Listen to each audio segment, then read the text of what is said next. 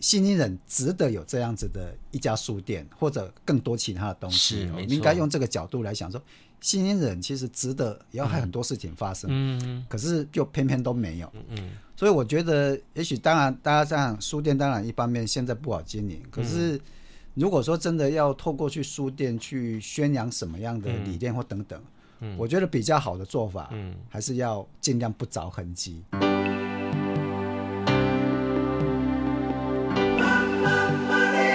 欢迎收听《南方生活》。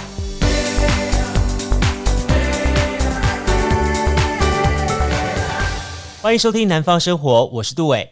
嗯，或许听众朋友都听过新营，新营从以前的新营市到现在新营区，这个前台南县政府所在地，是过去台南县时代非常重要的行政地区。但我们都知道说，随着五都升级之后，台南县市合并，新营呢反而从一个县辖市转变成为台南的一个区。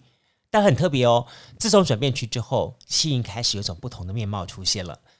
今天邀请到这位就是出生自台南的张文斌。早些年呢，他因缘际会在新营这个地方呢当地方记者。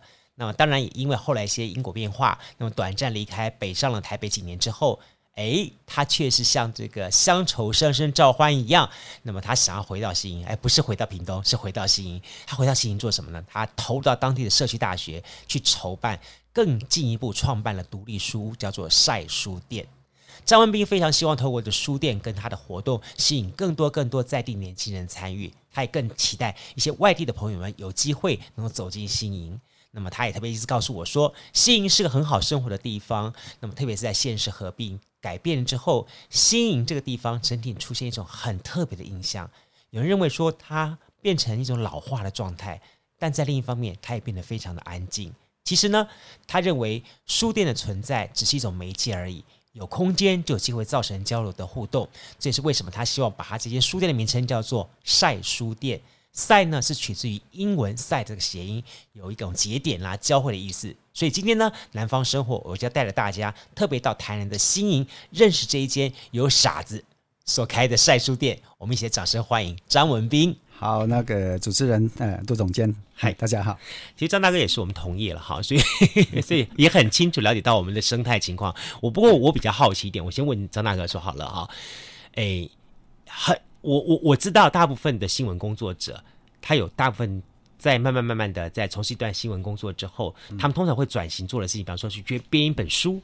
地方上的文史志之类的什么这样的书这样的东西，或者是呢成立一些协会去关心地方。嗯，我觉得你似乎是不止在做这件事情，还想做个更更远大的企图，希望把这一片的城市土地做一些呃不同的改变。呃，不敢啊，哈，要是没有，其实没有这么大的企图，这样压力也太大了哈。其实应该是从自己的生活出发嘛，哈，比如说我在新营这个地方啊，当初确实也是因为。工作啊，嗯，比如说啊，报社分发，嗯，那你就分发到这边，嗯，那你就开始在这边工作生活啊，嗯。这也不是说我就出生在这里，嗯，那你当然工作一长的一段时间，就继续留在这里工作的时候，你你开始会去想说，那那我如果要在这边继续生活，我我应该希望这个地方可以提供什么样的服务，或者我有什么需求？嗯，这是很多事情都是从自己的生活的需求或自己周边这样子观察里面慢慢。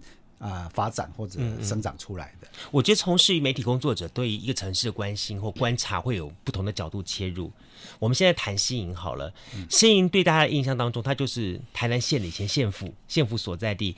所以说实在话，它也算是风华绝代过。好，那现在当然因为所谓的城市整并了之后，之后开始产生另外一种不同的一个一个想法，这样出来了。那但是我会比较好奇一点是说，当一个好曾经拥有过这么一个。庞大的资源，今天突然慢慢慢资源已经转变了，那这块土地或这块城市的人，在你的观察当中，他们是如何自处的呢？我觉得确实一个蛮大的课题啊，哈、嗯，而且就是在民国一百年左右的县市合并之后，嗯，新营它就已经不再是原来台南县的县治所在地了，嗯，哈。那我觉得这当然对新营会是一个呃历史上一个很重要的一个冲击。嗯，那这个当然是如果是看危机或转机，就要看当地人到底怎么样来因因应。嗯，那主要是说，当它县市合并之后，新营不再是一个县治所在地，它感觉起来就是一个人口数比周边的乡镇多一点点的。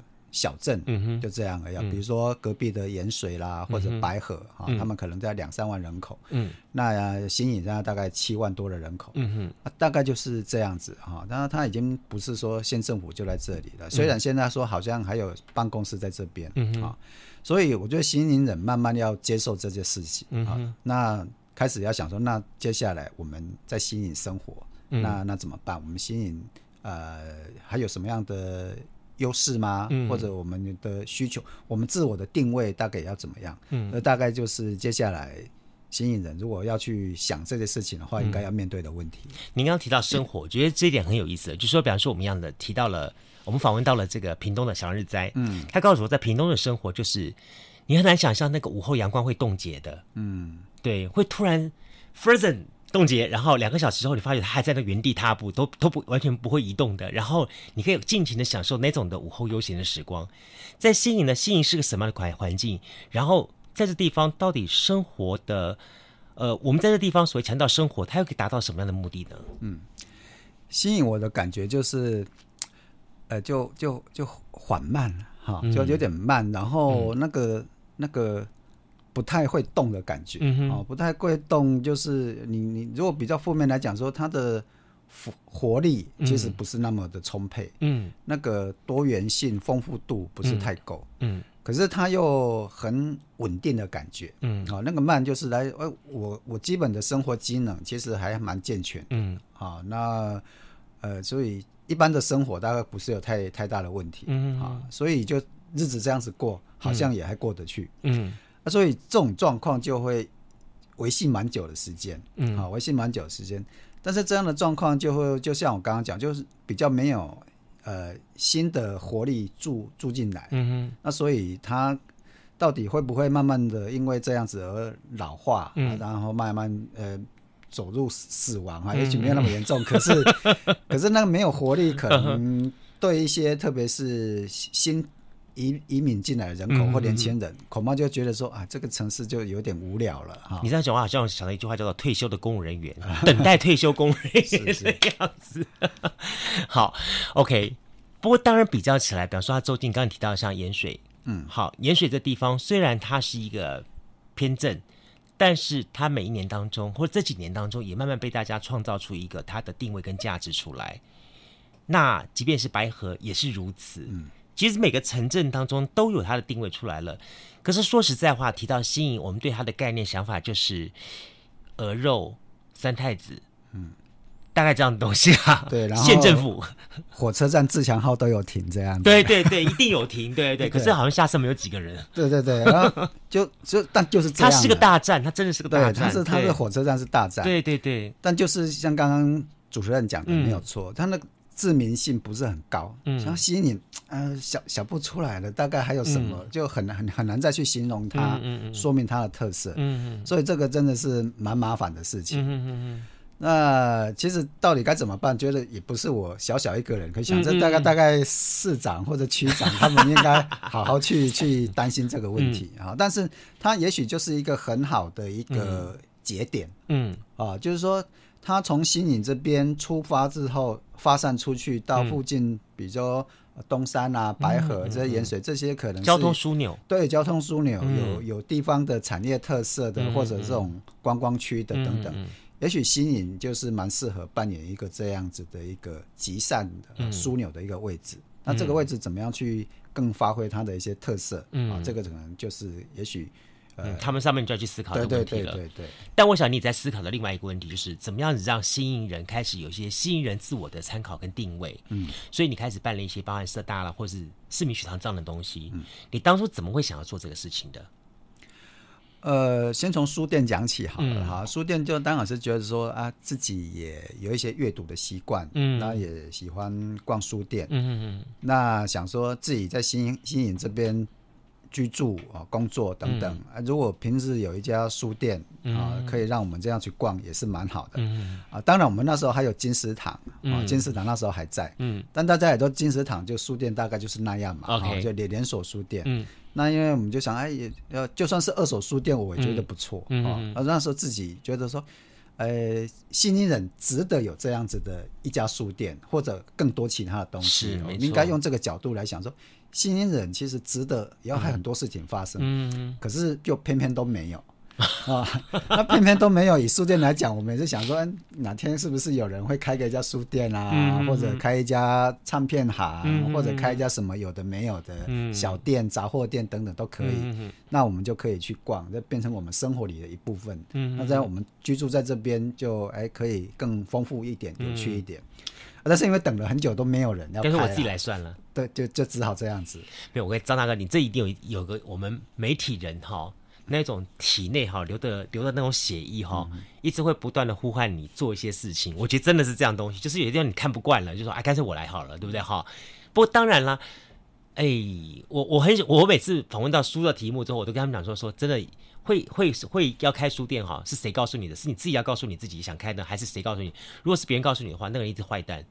因为他想要你讲，他想要你破产。书店真的不好经营哎，呃，特别是现在就更、哦、更加不好经营，没有错。嗯、对，你怎么样子把这个书店做定位的？在一开始，呃，我我觉得我们最最早哈，其实也也有点像是像像我们的书店的英文名字叫 Book Site，嗯，好，那英文字那个 Site，嗯，其实是就是有一个。基地，嗯，或者一个节点的概念，嗯，因为我们的位置本来是在离火车站新营火车站的旁边而已，嗯，所以那时候就有点刚好就离在这个有点铁路网络的那个系统的概念，它就是一个车站一个节点，然后透过这个节点可以汇聚到一些很多的人或者一些知识、一些想法在这里孕育哈。那如果说一个基地的概念，它有些事情在这边呃。孵化或者慢慢慢慢发生，嗯、其实是当初的想法是，哎，书店可以这样子，是一个呃文化空间、文化基地那种感觉，嗯、大概是从这个出发点慢慢去发想这样。嗯，但现在呢，一步步走到现在，有没有跟你当初的想法有些不太一样的地方？呃，不太一样的地方就是哦，真的很难做。但是方向上倒是没有太大的改，改变，太大的改变，只是说不晓得它的难度真的这么高哈，书真的这么不好卖这样。我们访问过那高雄的三余书店，他是我很好的朋友，还跟我讲说，哦，做书店好累。本来他还有闲工夫去开个电影啦，悠哉悠哉啦，吃个什么东西。现在每天都忙说，我说你书店不是坐在那边没事干，等着上门吗？他说你不知道，我还想很多很多很多事情这样子。是是是，确实。对，OK。呃，我想说，每个书店哈，它成立之后，它最最最重要的东西就是书嘛，对不对？嗯、呃，你的观察，新营人都看什么书啊？你在这书里面，什么东西的类型书最好销？我觉得大概有有，比如说基本上分两类，就、嗯、比较是年轻人的话，哈、嗯哦，那不管是我观察从外地来的，嗯、或者说他是住在新营附近的，嗯。他大概就是确实会关心一些比较时尚、时下刚好流行的一些话题啊，嗯、比如说，呃，这一两年来这个关于这个同婚啊、嗯、同志啊或者女性啊、嗯、这个方面的议题都蛮自我认同，对对对，蛮蛮热烈，所以有一阵子这样的书就会动的比较多一点啊，这相关的一些书就是跟议题走就对了，对对对，这可能就是年纪比较轻的，还年轻，了解。那如果说当地一些可能已经是上班族啦，哈、嗯，或者说比较在中年左右，嗯，感觉上他们还是一些比较跟健康保养，呃，也也也那个也是，但是我在想我可可能跟。内心的安顿这方面有关的哈，身心灵，对对对对对，比较说，比如像一些文学类的书，文学就是很稳定，就是就是哎，文学类就是有一些需求，嗯，或者一些比较真的是讲一些灵性的，嗯，啊，一些一些跟心理或者跟禅学有关的这样子，比如说我就讲一阵子，我有一阵子我就自己想要看那个《金刚经》这样子。我就是说看了一些书，就金刚经》这个书好像不错，嗯、就是可以不是只是把它当成一个宗教的经典来看。嗯、哼哼所以我就进了几本《金刚经》来，想说哎，有机会就慢慢看。嗯，结果我刚进来的那一两周，嗯、他就跑了一下，说哎，奇怪，怎么进来书就卖掉了？嗯，哎，也还有人要看《金刚经》这样子，嗯、我就觉得这这就。有点出乎我的意料。嗯，后来我就发现说，我们其实类似哈、啊、这种取向的啊，《金刚经》啊，或者什么。呃，一行禅师啊，他、嗯、有出一些比较普及类的，嗯、或者类似这种书啊，都有时候就会动一下，就就会就会有有有有有销售。所以这边的大概对这种就是诶、欸、比较内心安顿啊，或者等等，我觉得也是有一种需求在。市场行销管理的书就少，不太不太动哦。哎、欸，不太动。这个跟大都会真的有很大的差别。对，我觉得这个这个跟当地的这个商业环境、工作、嗯嗯、工作的形态有关。这种商管的啦，这种其实真的就不太不太动。嗯，对。我我真的觉得说，其实哈，你看书店就能了解到这个城市里面的组成跟脉络，嗯、你就可以观察出来。最近啊，我在台北跟在南部，我都有发观察到情况，就是说像台北，他们建商开始。做了一件案子，我觉得很有意思。只有做三个月，是只做三个月就就拆掉的书店。然后他原来只是一个样品屋，他突然发觉样品屋太单调了，所以我就做一个只存在三个月的书店。嗯，那没想到呢，反而吸引更多人来看的东西，因为它只存在三个月，大家都觉得说，我想把握这个机会。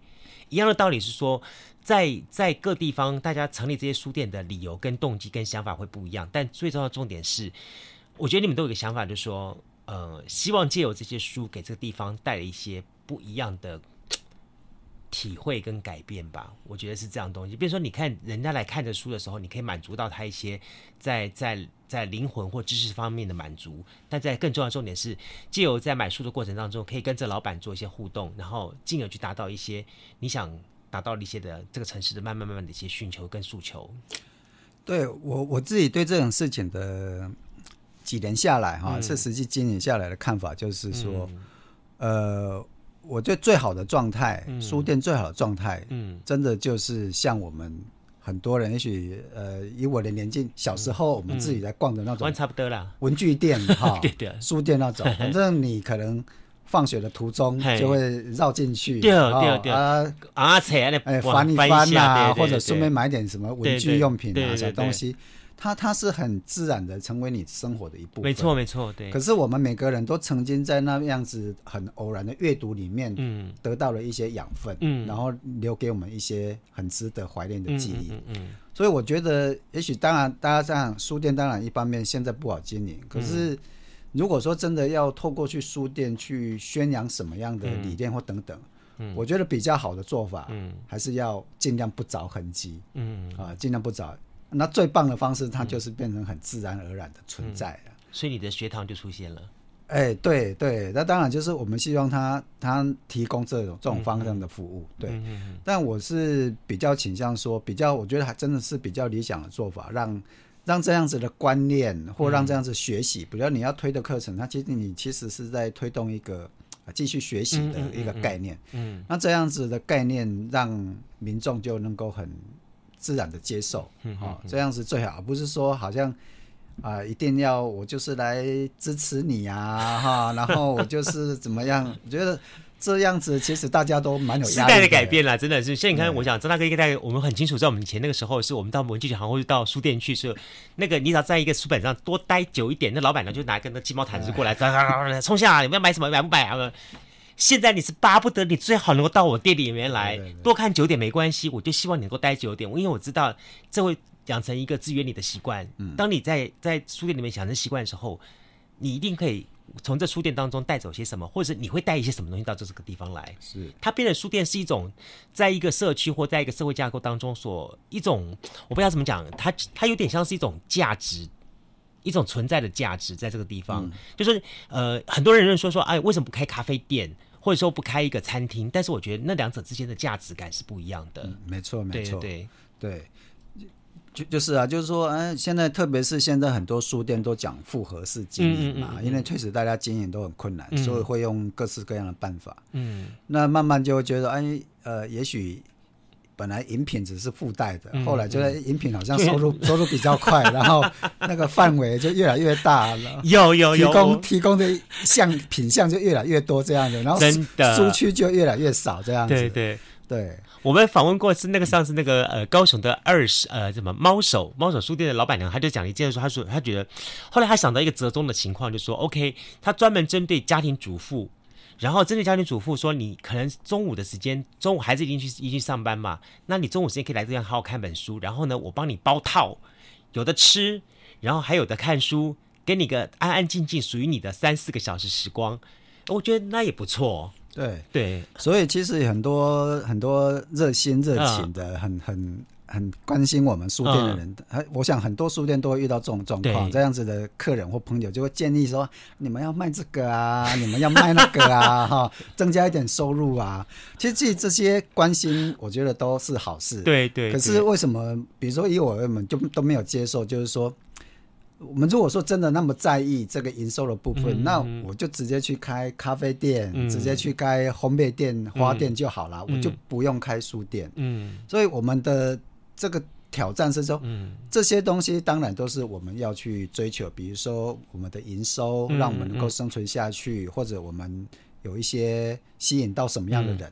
嗯可是这一些种种都要透过书来达成，嗯，我觉得这才是书店的挑战跟它存在的价值，嗯嗯，嗯。这些营收也好，这些影响也好，嗯、你还是要透过书的核心价值，嗯、比如说阅读啦、嗯、学习或书本，嗯、要透过这件事情来完成，嗯，这才是。开书店的人的挑战跟跟价值，而不是我去卖这个东西去完成卖其他的东西。真的，张大哥是读书人，我真的强烈的感觉你是读书人。我们访问成品的计划都是讲另外一套东西，当然啦，有些这个思维想法的。好，哎、嗯，接下来我们介绍一下，好，我们时代书店几层楼？我们大概在各自可分配些什么东西？呃，我们书店在新营嘛，哈、嗯，其实是在离火车站。没有很远的地方，步行大概十分钟到就到了。嗯，那那一条路叫中山路，其实是新营的传统的一个商业的老街啊。哈、嗯，那我们这个店比较接近火车站的部分。嗯、这个中山它其实是在一个透天的三层楼的一个、嗯、一个透天厝。嗯，那这个透天厝大概也有五六十年。嗯啊，那过去呃，如果到我们的书店里面看那个店里面的格局，包括那个、嗯、还有那种呃。磨石子的地板啊，嗯、等等啊，蛮蛮古老的。起码是老老屋。对对，老屋了。大概所以以前大概有做过像很传统的那种旅馆，嗯或者诊所类的。那所以我们现在是一楼的部分跟我们的呃朋友共同 share 这个房租，所以一楼是朋友的一个咖啡店，嗯然后二楼跟三楼就是我们的书店，跟我们所谓市民学堂办讲座啊，办一些课程的地方。对，这样子。OK，所以要到你的书店还要更上一层楼，是。这点很好。这个其实台湾哈，嗯，这个但是我们这真的都是开了店才知道，嗯、就是像在新营这种地方啊，嗯，店开在二楼，人家要上去就不太愿意上去了。这是真的，真的，真的。如果你在台北，可能是没有问题哈。在市区，高雄我不是不知道怎么样，可是从来台北，你看一个天桥就直接到二三楼去了，对不对？所以你这种店你开在二楼，其实生意就会差很多了。对，哇，所以 OK，我们张大哥呢，除了书店之外呢，他还想要操作另外一个东西，叫做市民学堂，让借由市民学堂呢，让。这一个城市或这个这个在土地上的人民有一些不同的想法跟觉醒，对不对？对，其实这当然也是，就像刚刚讲，嗯、比较明确或者的念头的，就是在县市合并之后，嗯、就开始想说，那那新颖遇到了怎么办？对，怎么办？然后遇到这个历史的偶然，嗯、或者就就发生了。嗯，那时候我自己觉得说，那其实新营它会变成一个跟以前不一样的新营了。嗯，哦，不不，这命运就是这样，嗯，就是这个地方会变得跟以前不一样，嗯，然后住在这边的人其实也要有一个新的想法来面对这件事情，嗯，嗯，面对这个历史，面对这一个事件，嗯，所以那时候我们就有一点想法说，哎，这样子的向来你你应该成为一个新的市民，嗯，好，你要变成一个新营区，就住在这边，你开始要有一些新的概念、新的想法，嗯，所以我们那时候才想说，哎，那。也许书店，因为本来就是汇集这个知识的地方，嗯，那也许我们可以办过一些课程，嗯，来推展，或者说来倡导说，哎，我们现在新营面临一个新的契机，嗯，我们住在这里的人应该要有新的观念，嗯，新的知识来看待这个事情，嗯，所以我们才叫做是新颖市民学堂，OK，哎，所以这样来推展一些，哎，面对这个，嗯，县市合并之后，新颖有很多的，对，得要得要面对很多的课题，嗯，那该怎么办？那也许就是从这个。出发点开始来规划设计我们的一些相关的课程。嗯，刚刚我们谈到了说，其实从书店到我们市民学堂，好，甚至到张大哥手上另外一个在负责处理的是就我们社大这一块，嗯、这三者之间，他们之间的这个 link 对话因果关系怎么样情况，跟大家来聊一聊。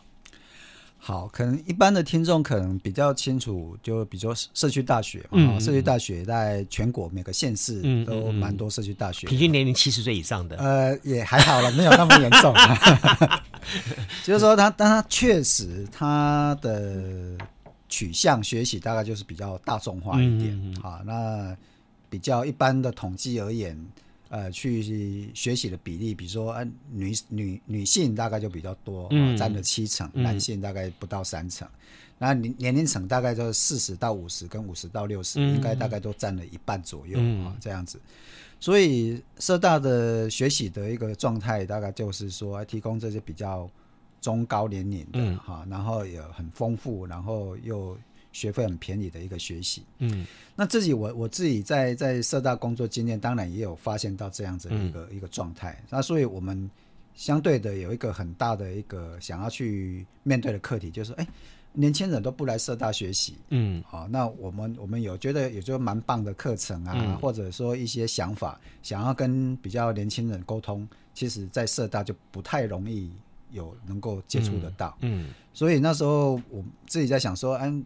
呃，开书店多多少少有希望有弥补一下这个，哎、嗯，这个族群啊、嗯嗯，透过书店，他们可能对这样一个不是那么自私的学习空间、嗯，他们可能会误打误撞就 就进来了，那他就有机会接触到这些书或者书店办的一些活动、讲座等等。啊、嗯，最主要就是说，哎，这个书店可以跟这个社大的族群上大概是可以有一些互补。嗯，那另外当然就是在课程内容的取向。也可以有一些区隔这样子啊，就那书店没有社区大学，必然毕竟是官方主办的，它还是有一些规定，有一些限制。嗯，那书店就是一个民间经营的，所以它相对的在课程的设计上，或者在等等相关的，都可以比较有弹性。嗯啊，所以这样子的设计的课程，那也可以跟。社区大学这边有所区隔。我们接着讲说，这个市场上就是要求要看 TA 不同，好、嗯，一个是那种，嗯呃，佛长辈的，然后他们在是求取生活跟这个知识方面的再进化；另外一种是针对可能我们是市场上面这些的普罗大众，然后他直接面临到的就是一个，我要有这个议题是引发大家的关注，然后进而去吸引大家来参加这个活动。嗯、好，您的地方是在新营，又是在一栋。促定 要要更上一层楼之后再上一层楼这样的这样的情况下，但是我们想社大书店却俨然成为在新营这个地方上大家关注的焦点目标，甚至是说它变得是一种一种文化跟一种态度的代言。是，这我是我会觉得很好奇这一点是，这一点是怎么样去累积去经营出来这样子一个这样子一个厚度出来呢？对我，我觉得这这也我看也是新营这个地方的特性嘛。嗯、我们刚刚讲到说，新营它它很稳定，它它步调相对缓慢、嗯，然后很多东西好像与世无争。呃，二十年来，二十二十年前之后来看，十年前之后来看，好像也都没什么太大的变化。那这样子一个状态，就会有一个情况发生，就哎、嗯，如果你在新营这边。你做什么了？哎，大家就会看到，哎、嗯，有一个新的东西出来的，啊、你就是第一个做的，嗯啊，让人家就会比较特别注意到。嗯，我觉得书店就有点类似这样子，嗯、因为过去新影都没有这样子的东西，嗯、这样子的空间。嗯。当然，最大的原因是大家已经觉得这个做了一定会倒嘛，嗯、所以 在地人他相对有更好的条件、更好的资源，他也、uh -huh. 他也不会去做。然、嗯、后我们这种外地的来，嗯、有点傻傻的就就做下去。可是因为他做下去了，所以我觉得他的能见度就会被看到。嗯，那当然包括后续的一些活动的办理啊等等经营，或者说。社会刚好对这样子的一个小书店的关注也达到有一个、嗯、一个程度，嗯，所以我觉得它就会被看到，这样在新营这个地方，它就会被凸显出来。嗯、我觉得也不是说我们做的多好或多怎么样，而是说这个地方就是没有人在做这个事情，那就是只有这个空间啊，所以它当然就会被注意。我觉得你最大的一点就是你有勇气，你真的很有勇气。因为说实在话，我觉得，呃，我如果是吸引人的话，你像在金石堂一收之后。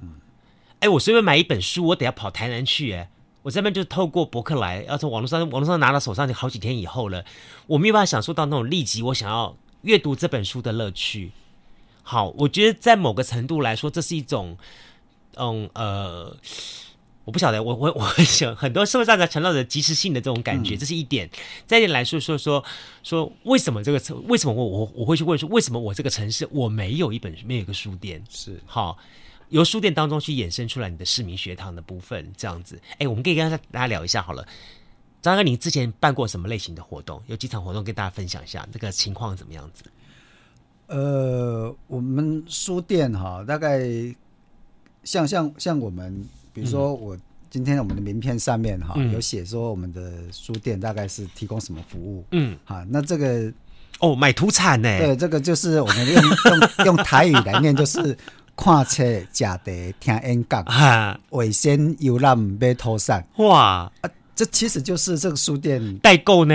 对对对，他他他他要提供的服务，OK，或者他会做的事情，OK。所以我们办的讲座活动其实还真的蛮多的，嗯，啊，就是说我们自己办的，然后加上跟呃社区大学或者其他的团体，嗯，呃呃公公公家机关等等啊办的活动等等也蛮多的，嗯，啊，比如说。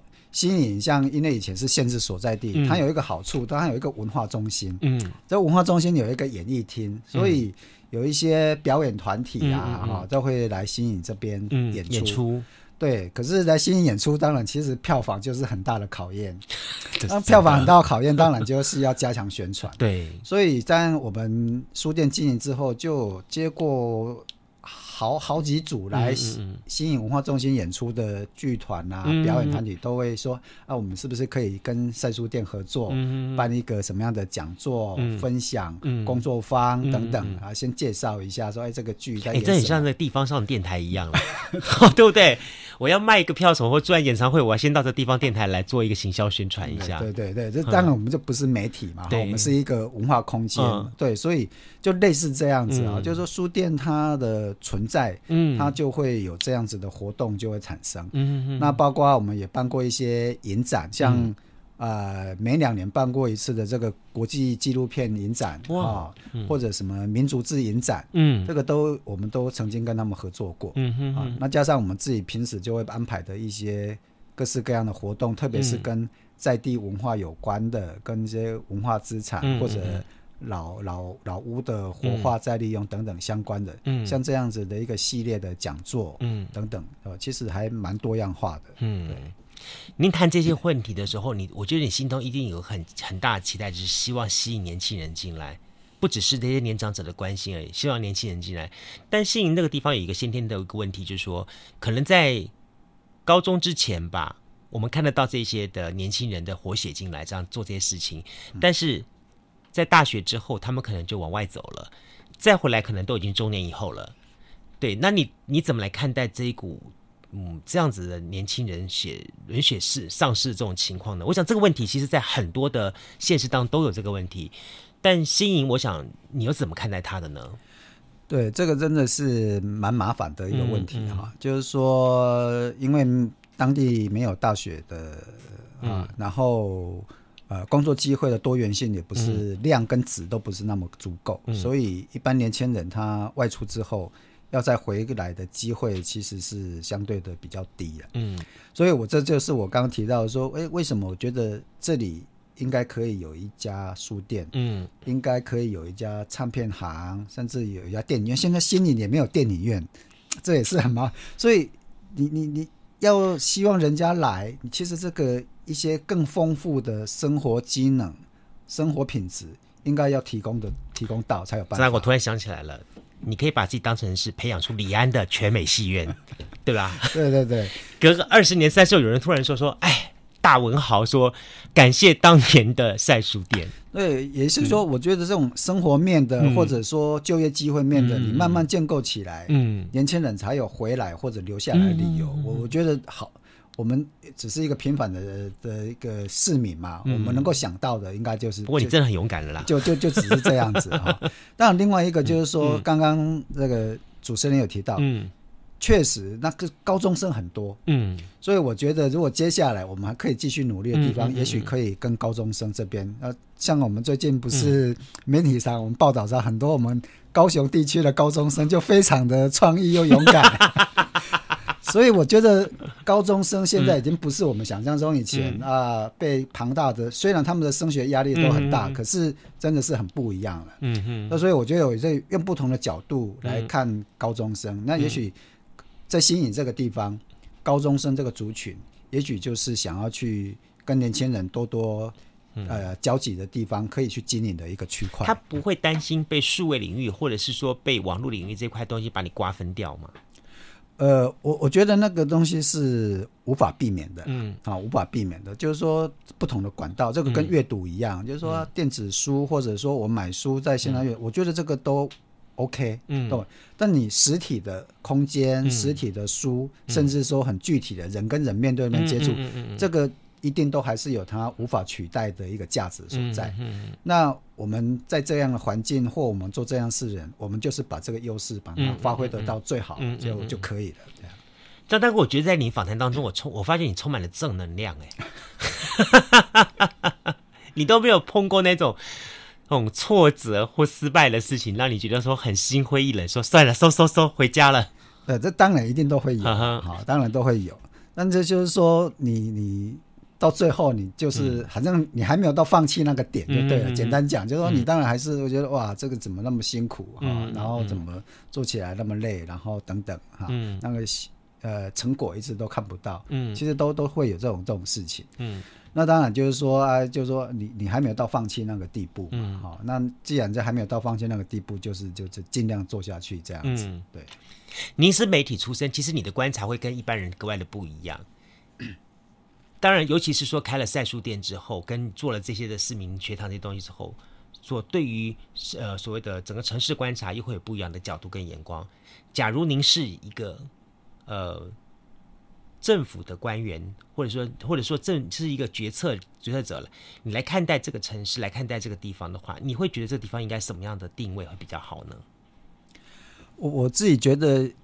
从我这个，我觉得还是从我自己的生活经验出发。嗯嗯、我自己这样子居住跟工作在西宁这么、嗯、这么多年下来、啊，然后跟店，我觉得这边最需要的，嗯，然后也不用太好高骛远的，可以做的就是增加这个地方的丰富度，嗯啊，它的多元性，我觉得可以被这个多元其实是不只是样态的多元，嗯、它更是一种价值的多元，嗯。有多元价值，比如说，呃，你当然可以去逛夜市，没有问题。嗯啊，当然你可以，还有一家不错的咖啡店可以让你去。嗯哼，对，你可以去做台湾式的 outlet 去买那个很便宜的很多东西，这样。嗯。但那你也有一个精致的小店可以让你去逛啊，嗯。或者书店也是一样啊。以前有金石堂，现在我们其实还有金玉堂啊。嗯。啊，当然有卖文具，还有一些书。嗯。你当然也可以去金玉堂那边看看有没有你喜欢的书。嗯。但也可以来晒书店这边来逛一下。嗯。所以我说就这种。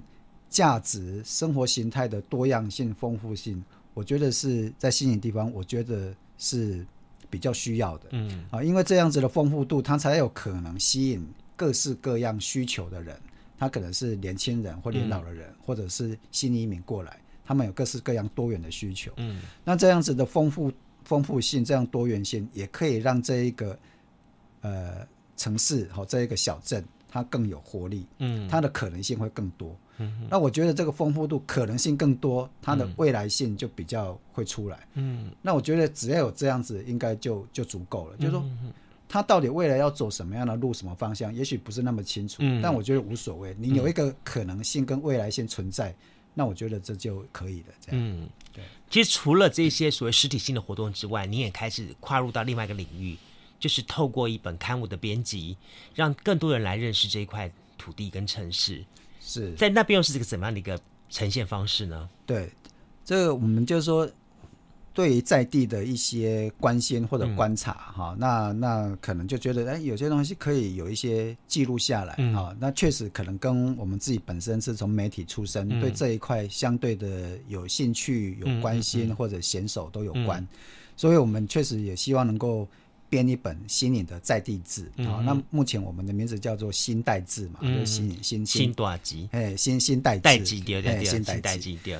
对，那就希望说，哎，能够记录报道在地的一些事情。嗯、我觉得这个在每个城镇都有，这这也没有什么特别的事情。嗯、但就像我刚刚讲的一样，啊，新颖就是没有。嗯，这个在在其他地方都很很平常的事情。真的吗？也也没什么特别的啊。各地的在地志其实都很多，美浓都好几份嘞。对对，但那新颖就是没有啊，所以、哦、所以我觉得那新颖也应该可以有一份自己的在地志。嗯啊，所以这一个想法。另外就我们也很特别特别希望说，哎，这样子的一个在地的刊物也确实能够吸引聚集到。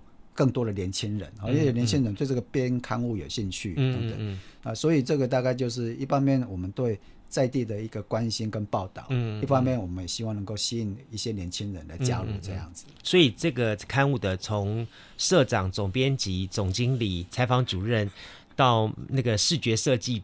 你到行叫东西都是几个人，就是张文斌一手包办对吧？没有没有，完完完全都不是，我们都就出几个曲这样。哦，因为因为这个很很重要，就是说。嗯当然，我们也许还有一些能力，真的你要把它独立完成一份刊物没有问题。可是，在我看来，这个价值就不太一样。嗯，这一份刊物如果是很多人一起来完成的，嗯嗯，我觉得那个价值更足够。嗯，即便说他做制作出来未必那样子的专业跟到位，可是他因为是很多人一起参与完成的，我觉得都会比我一个人或者某一个专业者去把它完成。那个价值是不太一样的。每一份像这种地方型的刊物都有它自己本身的一个呃论述跟定位。那我们这份刊物的自己本身在说的是什么的东西呢？好，当然一般的对地方的一些特色的挖掘报道，嗯、我想是每一个在地刊物应该都会做的。对，那这一份刊我自己的想法啊，嗯、我觉得我这个想法也未必说一定要。百分之百的贯彻到这个刊物，嗯嗯，因为我觉得这个刊物还是要大家一起来讨论完成。嗯，嗯，那这个刊物里面最重要的是那个“新”那个字。嗯，新当然一方面就是说代表新营这个地方，第、嗯、二方面我会比较这个“新”是一个新的观念的引进。啊，新的一个见解，所以它未必要被地方发生的事情所局限住。嗯，它可能是哎，比如说我觉得应该是蛮多的，像我们吸引很多的人才啊，他到国外去留学了，他到德国去留学。可是他在德国可能看到一个那边的农业一个比较特别的，或者那边的绿能发展的很好，有什么样的新的观念，嗯嗯、他也可以，我们也可以跟他邀稿，或者说他可以提供这个讯息过来。所以我觉得那个新代志那个新，我会特别希望说，哎，他也可以提供蛮多新的观念、嗯、新的知识，在呈现在这份刊物里面。对，目前这个刊物我们发行的通路大概是在哪些地方可以看得到？呃，目前大家主要都还是在我们的书店、或者新营相关的区域的关，因为、嗯嗯、我们现在还没有说一定要把它扩大到多么大的部分、嗯、啊。毕竟它现在呃编辑的阵容还不是很健全、嗯、啊，发刊也还不是很稳定、嗯、等等。但我们多久发一次刊？呃，就是看我们的状况。但总经理，总经理要加油了。总经理，至少说，呃，从从慢慢从一年到半年到一季这样子。OK OK 对，哎，这说实在话，我是觉得编这个的人真的不容易哦。从前以前学校里编过校刊，我们就知道。说实在话，大家觉得一开始都会哇，讲到讨论的时候，我觉得哇，是澎湃，是棒的。然后开始要要要稿子，就已经开始要要要要人命一样了。到最后整个的发刊出去，更重要重点最怕的就是发刊完之后那一叠叠在那边说给谁看呢？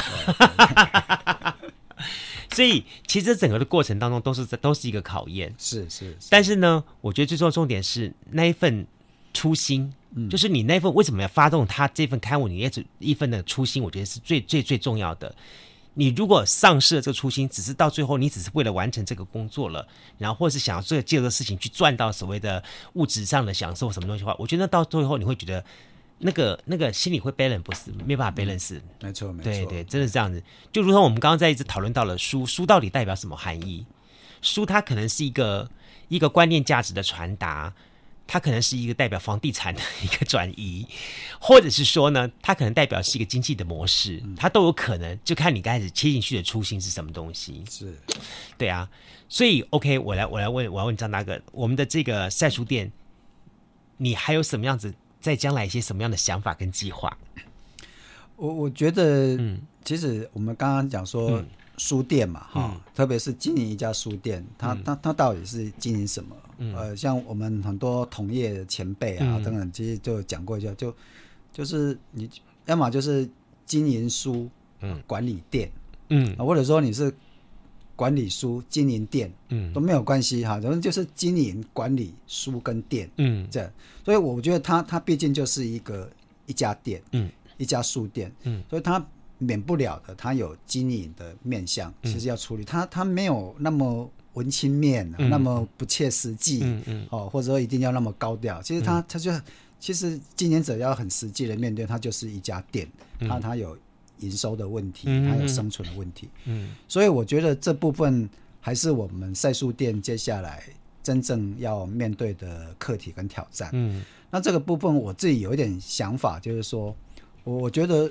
书店还是要回到它跟咖啡店跟其他的行业不太一样的地方，嗯、毕竟就是书这件事情、嗯嗯、啊。那书当然它可以衍生出一些呃知识啦，或者阅读啦、嗯、学习等等周边的。嗯、可是它的核心价值大概就是这样。嗯、所以我觉得书店的经营者应该要去掌握住书店的核心价值。嗯，要做什么事情都可以。嗯，可是做任何事情都应该是要来凸显这个核心价值。嗯。嗯或是利用这个核心价值去完成它。嗯，所以我自己有个想法，说我们应该做书店的经营者，应该回归过来一个很基本的事情。嗯哼，我就有点想，我们应该来做这个书店学这件事情。嗯，就是说书店的从业者，你对书了解多少啊？嗯哼，啊，你选书当然是一回事，可是，哎，一本书到底它是怎么诞生的？嗯，它那个纸张、装帧、排版、印刷、书店相关的从业等等。一直到从最上游到下游，其实它有各式各样的学问、嗯、各式各样的专业分工等等。嗯、我觉得这是很基本的。我觉得作为一个书店的经营者，也许应该更回头过来了解书这件事情。嗯，啊，就是说外界很多对书店现在这个文青书店有很多的一些报道或等等，我觉得反而都都都反而分散了我们的注意力。其实让我们其实有点忽略到。书，我们搞不好其实对书都了解不多。嗯，哦，我我觉得这个应该是书店的经营者或者我们书店的伙伴等等，嗯、其实可以回过头来好好再了解书这类事情。真的，不过最重要的重点是，您撑了越久，隔壁的房价就会涨得更高。对，然后它有蛮好的一个外溢的效果，这样 对吧？我说，就是你是蛋黄区，他们是蛋白区。所以你会赞同像你一样这样子有想法的人，在他们的社区，在他们的土地上面，也同时去做一件像你这样做的事情吗？呃，我我其实其实很 不太要，要让你去害人，对对，不太敢鼓励说你一定要开书店了啊。但如果真的很想开，嗯，你真的很想开到那种哎，你不开好像会后悔这样，嗯，如果你真的有这种感觉，那你就去开，嗯，那因为现在。开书店虽然有很多困难，可是有现在有一些机制、一些机构的存在，也会帮助你开书店相对容易多。嗯、比如说独立书店选书网，对对对，你的进进书啊，现在很多经销商其实小书店不太容易帮你进书，可是我们现在有一个。呃，友善书业合作社，嗯嗯嗯、它其实就是一个总经销的概念，所以这种小书店要进书，嗯、就不用很辛苦的一家一家去跟出版社谈，或者说去跟地方的经销商谈，那、嗯、没有办法有一个呃很好的对等关系。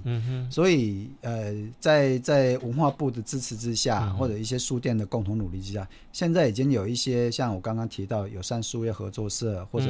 台湾独立书店文化协会，嗯、他们也都是有一些相关的书店经营的辅导的资源等等，嗯、所以它会让想要去开一家书店也变得也许不是那么门槛那么高。嗯、对，虽虽然经营还是很困难这样。我就说好，我真的很期待说有一天，我平常都看我，我相信还蛮喜欢看天下的。我就说看他们一直强调说台湾三百一十九个乡镇特色啊，什么什么讲的很多。我在期待有一集，他能不能把我们台湾三百一十九个乡镇的每一家书店都找出来？嗯嗯，这些小书店都找出来。我觉得这些书店的业主本身，他才是真正构成我们台湾的一个不一样的特色。这样，就比方说，你看像新营，新营有你有你这家三书店。而你不是新营人，嗯，你是外地来的，但是你在新营的地方，你找到他的认同点，你在地方做了这份投资。我觉得台湾很多地方都是这样的情况。是我也许不是这个地方人，但是有一句话叫做“日久这个他乡变故乡”，嗯，真的就这种感觉，对不对？